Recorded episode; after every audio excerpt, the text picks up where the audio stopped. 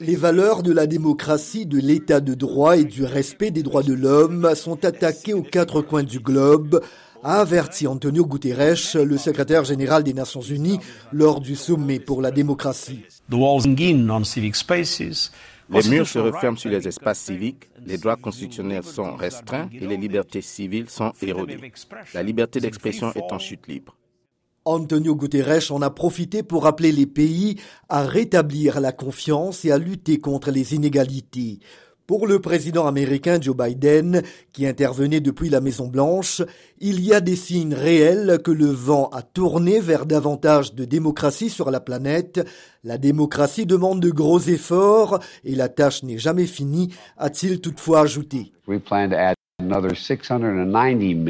Nous prévoyons d'ajouter 690 millions de dollars pour un nouveau financement de l'initiative présidentielle au cours des deux prochaines années.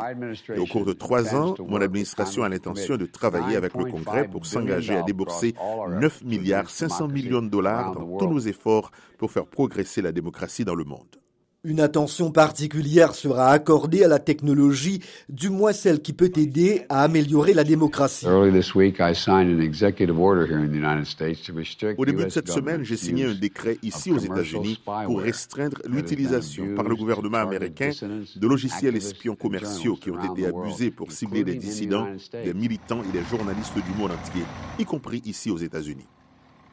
Le président ukrainien Volodymyr Zelensky, qui a également pris part à l'événement virtuel, a rappelé au monde pourquoi il était crucial de soutenir son pays contre l'invasion russe. La Russie est en guerre contre vous tous depuis longtemps, contre les démocrates du monde. Elle lutte par la désinformation, l'ingérence électorale, l'espionnage, la corruption, l'exportation, la cybercriminalité.